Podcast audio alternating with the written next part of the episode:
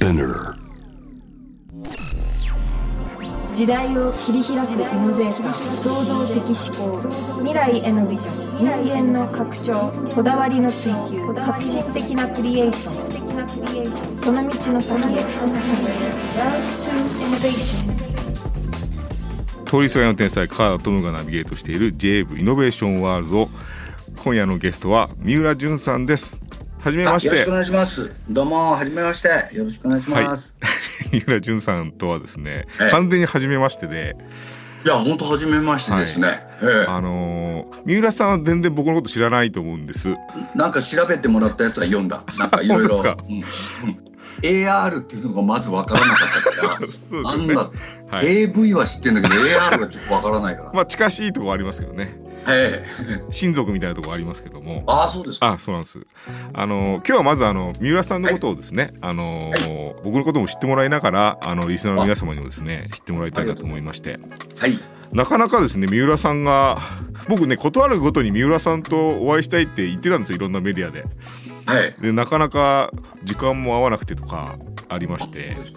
ありがたい機会です今回。ありがとうございますこちらこそありがとうございます。はいあのーですね私はそうなんですよね三浦さんが「ない仕事の作り方」っていうね本をはい。6年ぐらい前ですかね、えっとね、4年、5年ぐらい前ですかね。はい。それが文庫本になってる。るタイミングなんです今はなので今は文庫本です。はい、。なのでちょっとそういうお話も交えながら、あのー僕仕事が AR 三兄弟っていう仕事をやっててそのね、三兄弟が分からなかったんで、そうですて。どどういう。でもあれなんですあのない仕三兄事が弟というと、はい。大概あのミスターブーのホイ三兄弟あ確かに。ね僕らの世代は。あわかりますわはいかります、あのあのー兄弟の。に近いとこありますね。あそうですか。ホイ三兄弟に近はい。い、はい。近いところでやってますしあとあの三浦さん記憶の中にあるかどうかあの、はい。小倉隆二っていうああの大倉さんよく編集者。知ってますよ。はいと僕ずっと一緒に仕事をしてる感じなんですよね。テレビブロス？そうですね。はい。あはいはい。なのであの人はあの三浦さんに憧れて自分をひるひらがなにしましたけどね。名前を。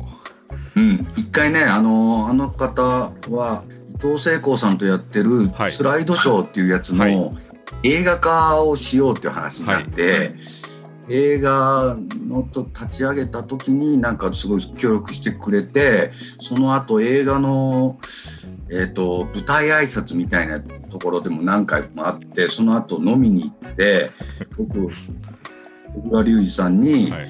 あのみ三浦さんの真似したいんですってあの言ってくれたからはい。だったらあの同じ髪型と、うん、同じ服着ないとダメだじゃないかって言ってその時僕迷彩前からまあ迷彩好きだったんですけど、はい。全部迷彩にしたらどうなるのかなとは思ってたんで、あぜひ小倉さんからどうぞって言ってあのとりあえず頭からあ靴下まで迷彩にしてねって言って約束したんだけどしてないと思いますよ。してないですねそれはね、ええしてないでしょ、ちょっと重たかったかもしれないですね。うんでも三浦さんといえばもうだってロングヘアですもんね。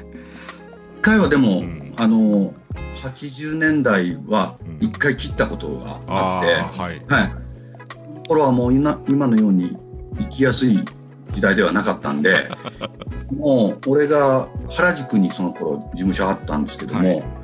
ラスト侍状態だったんでロン毛は。だからそれは良くないだろうっていうことでみんなから説得されて一回テクノカットにしたことはあったんです。はいその時はでもあれですよね。あのーイラストレーターなどに今なってますけど肩書きがイラストレーターの仕事を結構されてた時ですよねそれはね。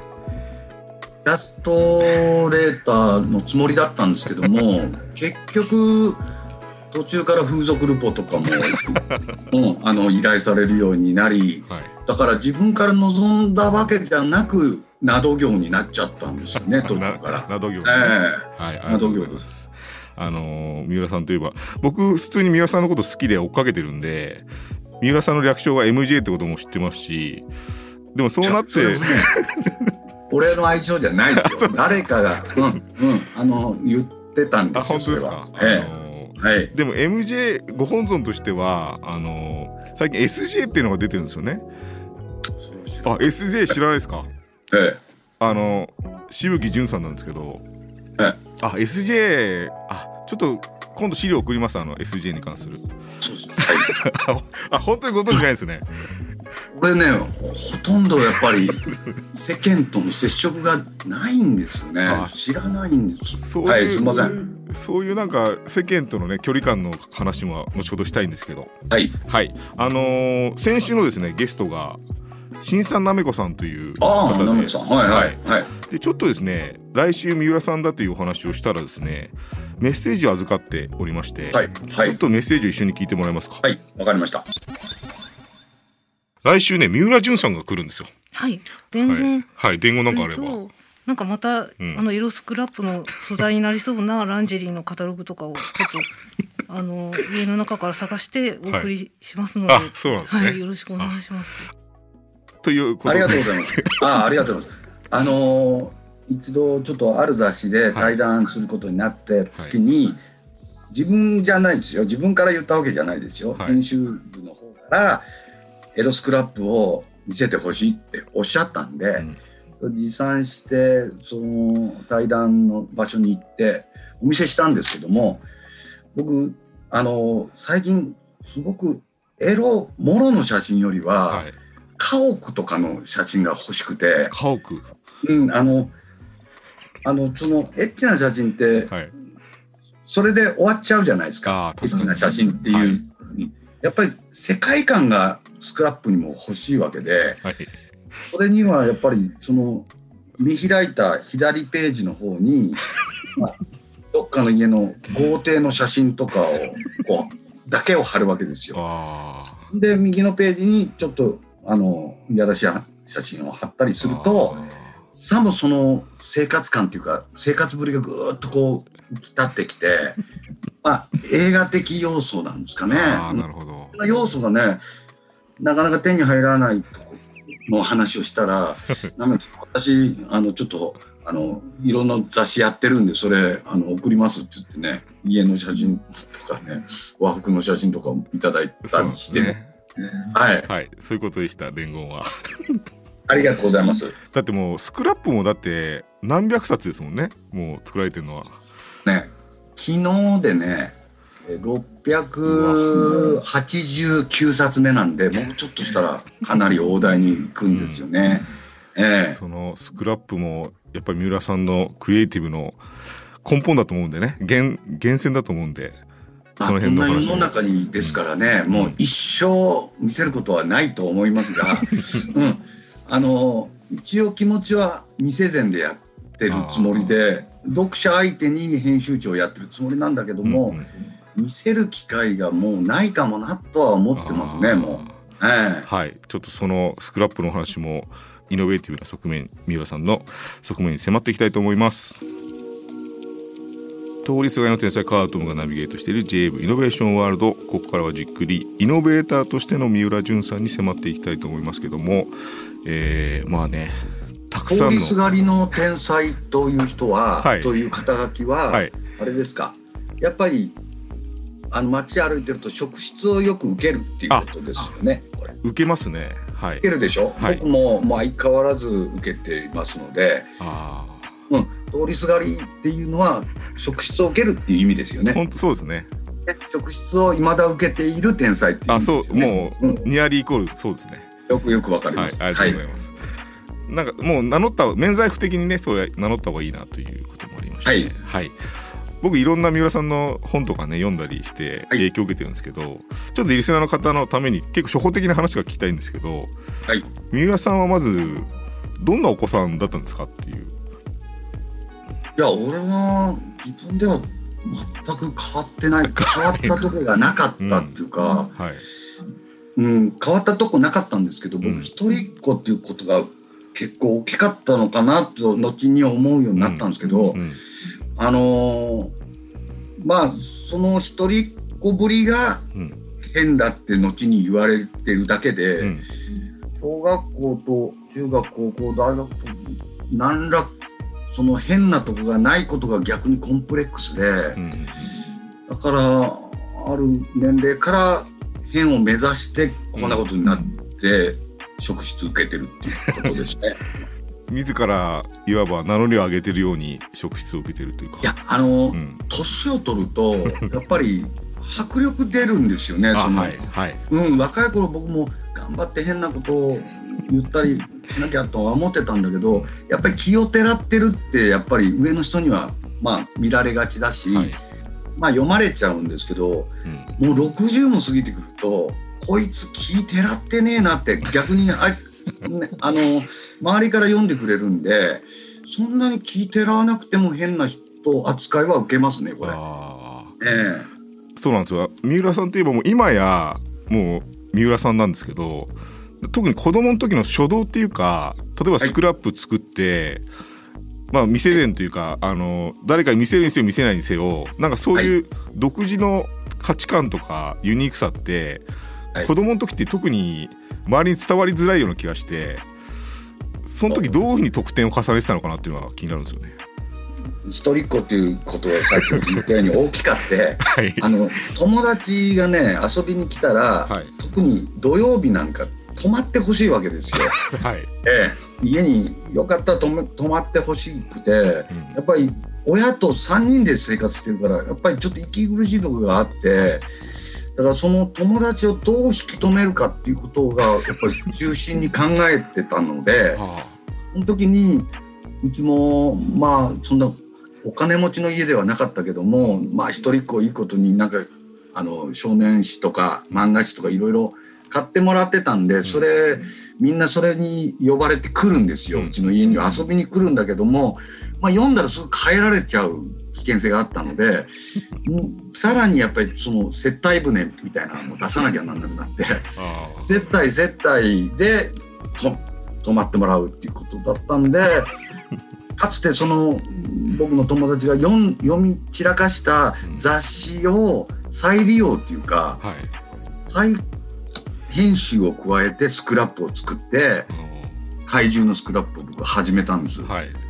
でそうやって見せ見せ得意げに見せてんだけどやっぱりなんか、まあ、横でじっと観察してんだけどやっぱり飽きてくるみたいで、うん、やっぱりその飽きどころっていうのをちゃんとチェックしながら、うん。あここら辺でそろそろ読み物を入れた方がいいんじゃないかとか、うん、思うんですよ。やうんっぱりレイアウトももうちょっと見見やすい方がいいんじゃないかとか、うんいろいろ改良改良加えてきたので。うんだから趣味っていうことでやったつもりはないんですよね。だからやっぱ結局接待接待のために作ってた編集長だったっていう感じです。やっぱりでも根本ってそれはサービス精神なんですかね？あやっぱり一人っ子だから寂しいからですね。泊まってもらうなって。あ止めたくてしょうがなかったですね。あ、そうなんかでも一人一人じゃないですか。それ引きずり込むのって。うん、そうですね。クラス全体にはそういうのって広がってからないんですか？人気というか。怪獣を小学校1年の時からスクラップ始めたけども、うん怪獣って流行ってたんですよ本当にああそうですよね。ううんんあの今の人は分かりにくいかもしれないけどすごくあの普通の大人の週刊誌にもあの怪獣が出てきたりするぐらい流行ってた、新聞にも出てたんですごい流行ってた。でも流行ってることってやっぱり当然廃れもあるんでこれ廃れるだろうなっていうのはもう当然小学編集長としては気がついてたんで、何か新しいものをまたお見せしたいと思って4年生から僕仏像スクラップにシフトしたんです。これなら未開のものだしとなんかハマれば結構長いこと見見るんじゃないかなと思って、うんまあだからちょっとあざとい気持ちがあるんですよね中に。だから趣味みたいなピュアじゃないからなんか悪いんですよねちょっとなんか悪いやつです。なるほど。いやらしいとこがあって、そうですよね。未成前のスクラップですからね。うん全部見せ前でしたね、うん見せる前提でしかものは作ってきた覚えないですね。なんかでもその三浦さんの中にあるもうそ三浦さんのやってきたこと全てなんですけどなんかユニークであることに異常にこだわってるように見えるんですけどそのユニークさへのなんか絶望というか渇きみたいのってどこが何があれなんですかね？き起点というか。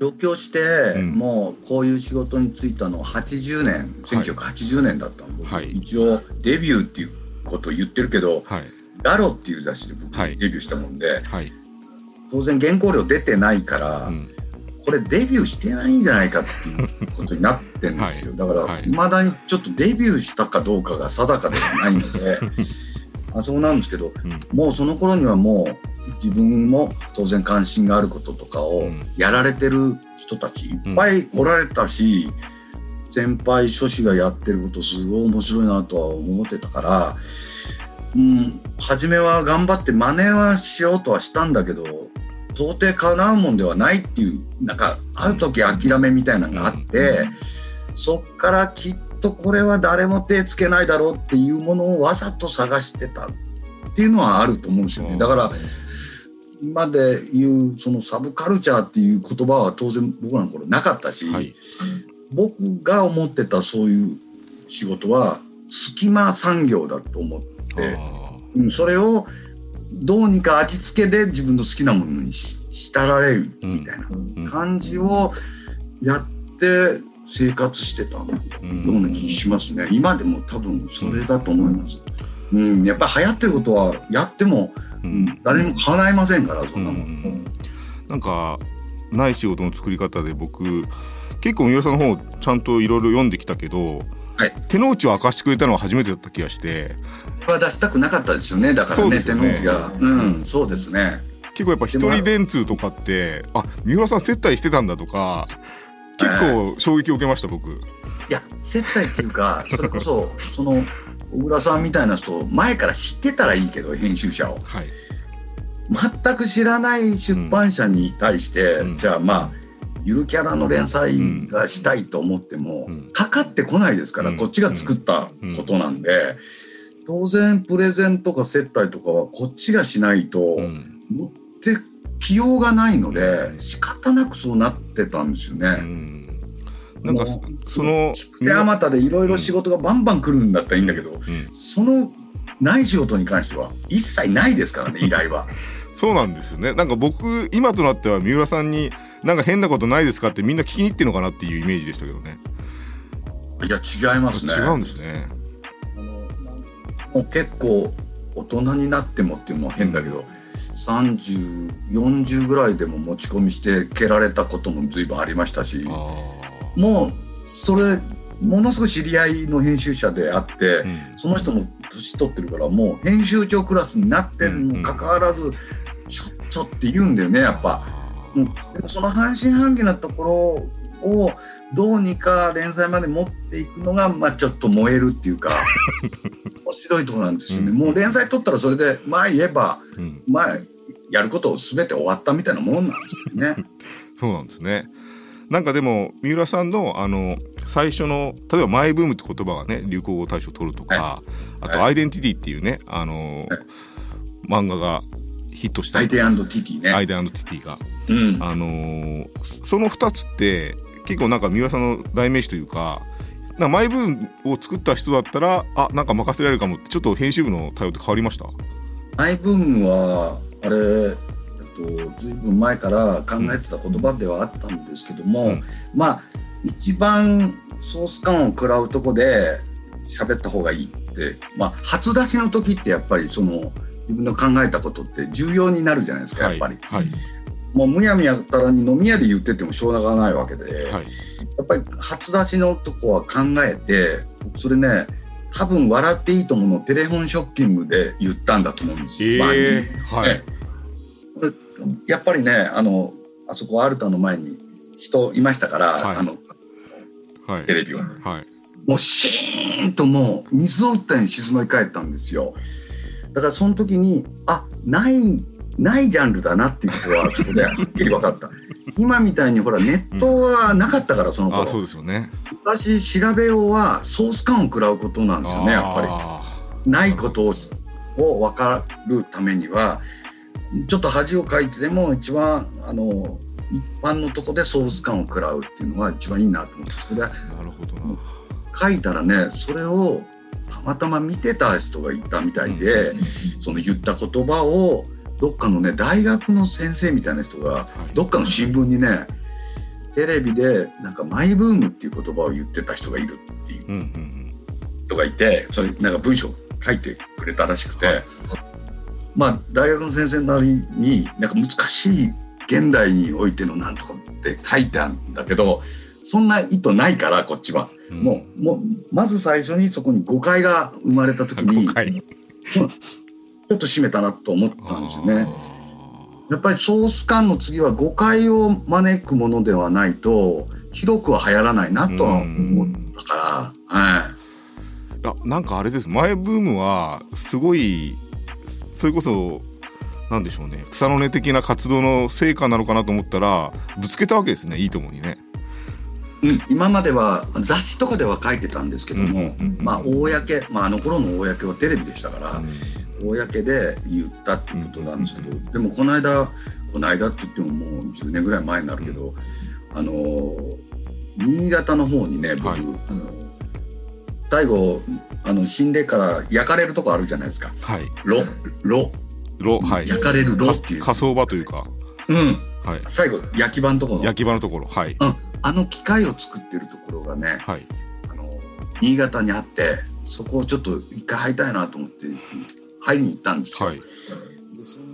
いや逆に生きてるうちにその焼却炉っていうか炉の中に入られる方は逆に長生きしますよなんて言われて 入ったんですけど、はいその後にね僕あの編集者とうんなんかちょっと締めっぽい取材になっちゃいましたんでその後キャバクラでも行きませんかなんて言われて誘われたんですよ。はい。その後ね新潟でキャバクラもうほんとバスへのねキャバクラ平日だったんでガラガラで俺らしか客いなかった、はい。でそこにいた3人ぐらいの若い人がね僕のところに着いたんですけどね でそんなこと喋ってたらねそのあの編集者の人がね「この人誰だと思う?」なんつってねうん言い出したんですよ。はいめんどくさいことになってくるなと思ってたけどマイブームって言葉この人が作ってね広辞苑にも出てんだよ、うん。知ってんだろ？とかちょっとこう深い位置からねはい。言ったんですよ。ああもう言わなきゃいいのにと思ったんだけどその時にそのキャバ嬢が言った言葉3人目の人が言った。はい。1人は知らないって言ったし、うん。うん。もう1人の人はなんか聞いたことあるけどそれ古くないですか？みたいなことにも言ったし、もう一人の人はそれ死後じゃねえって言われて。あもうマイブームって死後になってんだと思ってそれそれは面白かった。そうなんですね。うん。それっていつ頃の話でしたっけそれは？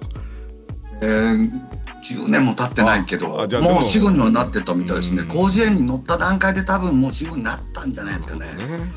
でももともとの「舞」っていうのは僕のことでしたからね。うんうんだからそこに誤解が生まれてみんなの前になっちゃってうん。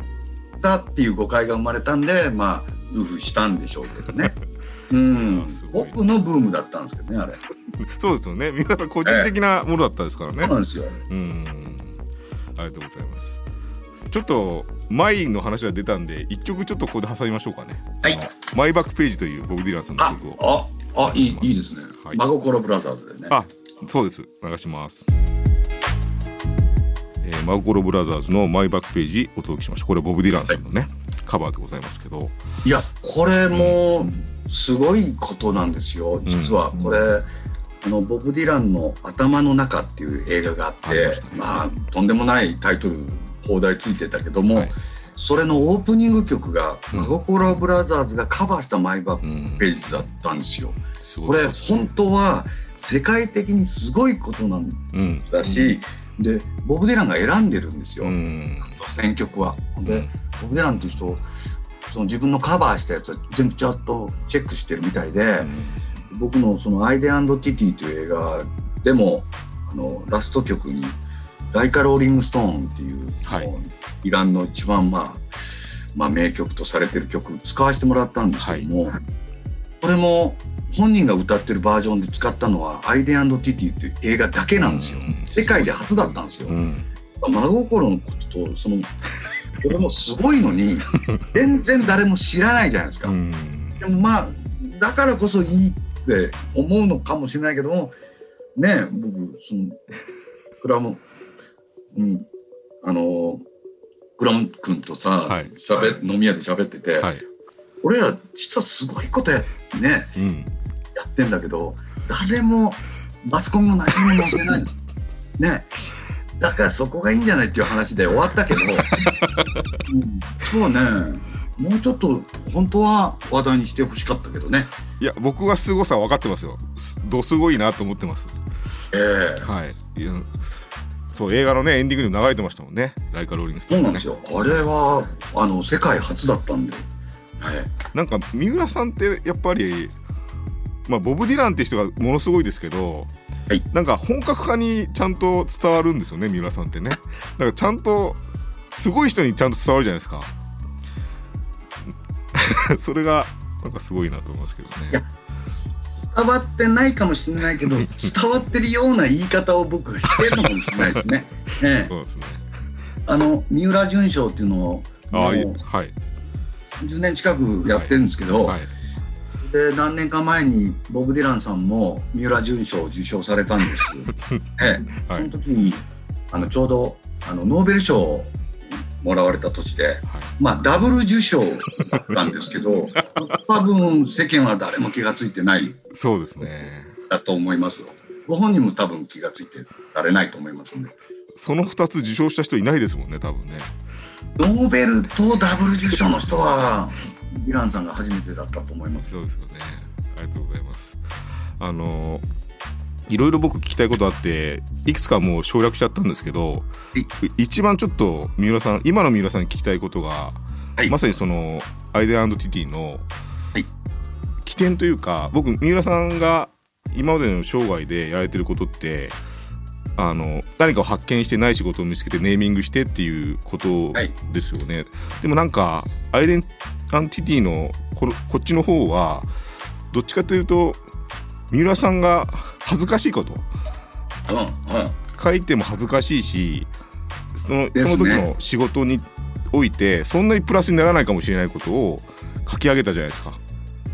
そこの、ね。そこのことちょっと聞きたいなと思ってどういう気持ちだったんですかね？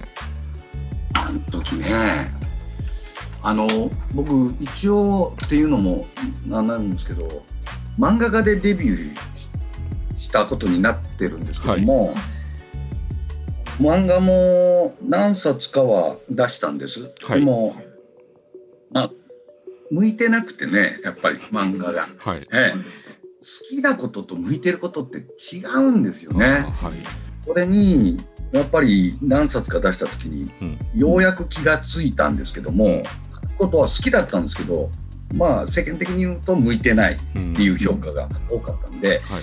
だからアイデアティティの時はちょうど「イカ天」っていう番組が、はい。あのーブームになってバンドブームが起こった時に自分もまあそこは向いてたか向いてないかは未だわからないですけども自分もバンドでそのテレビ番組に出たりしてたんでその生な感じっていうかこう大人は分かってくれない感じ僕も結構その時大人でしたけど、うん。まあ、その若いバンドたちが、まあ、思ってたこととか、うん、なんか割と生に感じて分かったんで、うん。そういう自分が体験したことを書くっていうことがとてもやっぱ恥ずかしいことうん。だとは思ったけども、それがやっぱり向いてんじゃないかなってその時思ったんですよ。あの漫画といえばなんか誰々風うんうん。を真似してうん。始めなきゃなんない、こういうもんだっていうカテゴリーがある中でやることがやっぱり向いてなくて、うん、自分の体験は自分にしか向いてないんでうんはい。自分の体験が生きることをじゃあ最後に一作だけ書いて漫画家は終わりにしようと思ってたのがアイデアティティだったんですよ。だからその実際自分が体験したことを漫画化するっていうことがまあ当時も結構抵抗はあったしう、ん。で割とうーん愛をちょっと愛と愛じゃないことをするような漫画だったんで、はい。まあ出てくるあの登場人物のセリフとかはもうあれ実はものすごい生々しいセリフあだからあはい。だからうんまあ女の子とのこともそうだし、はい。バンドは社会なんだよって、うん。なんか言葉では聞いたことあるけど本当にうん。言う人いるっていうのがねすごいびっくりしたこともあったし、うん。だからうん。だまあそれは今までそれこそ風俗ルポじゃないけどもやってた体験を漫画にするってことは恥ずかしいと思ったってことはうん。なかったんだろうなと思ったんで始めたんですよねきっと。うん。えなるほどですね。なんかあのあの漫画だけやっぱり三浦さんに僕三浦さんのこと好きですけど一室でよくあれをあんな照れ屋な三浦さんが書き上げたなってずっと思っててえ周りの人たちもあれが出てちょっとあれだけは珍しく話題にちょっとなった時に、もう三浦君は漫画描かない方がいいよってあれで終わりにしといた方があのいい感じになるからってアドバイスまでいただきました、あれは。いや本当にね。ななんかでもそういうね時期ってあるのかなと思って。僕なんか全然年齢は10歳ぐらいこの時の三浦さんより上ですけどはい、なんかそういうタイミングが僕にもありそうだなと思ってて恥ずかしいけど書かなきゃいけないことってあるなっていうね。多分その時のマイブームがうん。暴露ブームだったんですよ。暴露ブームだったんですね。だったんですよ。自分を断罪せよみたいな。うん。そうなんです。ちょっと岡林信康がその頃ようやくやってきたみたいな感じだったんですよね。そうなんですね。ありがとうございます。いろんな貴重なお話伺いまして。はい。ちょっと三浦さんのじゃあ近況などをいただければ。あの今あれですあれあの三浦純フェスマイブームの全貌展盛岡でやられてますね。盛岡ではい。や、市民ホールっていうところでやってるんですけど、それはあのーそれこそ先ほどあの言った小学校1年から始めたうん。怪獣スクラップから、おおこのコロナ禍でまだ書いてるんですけど あの書いたでっかいでかい絵があるんですけども、うんうんうん。うん最近作までまあ基本頼まれていない、うん。依頼のないものが並んでるうん。と考えていただければいいいいと思うんですけど、依頼があるものをやっぱり、えーある年齢23ぐらいからお仕事としていただいたけど、ん。本当にやっぱり向いてるのは依頼がない仕事だったんじゃないかなって、うん、このコロナ禍でつくづく思いましたけど、ね、コロナ禍で改めて思われた。うんやっぱりコロナ禍だとまあ普段以上に時間があるしでそうなると家でやることできることって限られちゃって、うん。仕事場ではエロはできるんですけど、エロスクラップはできるんですけど、できないですから、うんうんそこで考えた人に見せてもいい義理のとこは今できるんですようんね。ああなるほど。うん。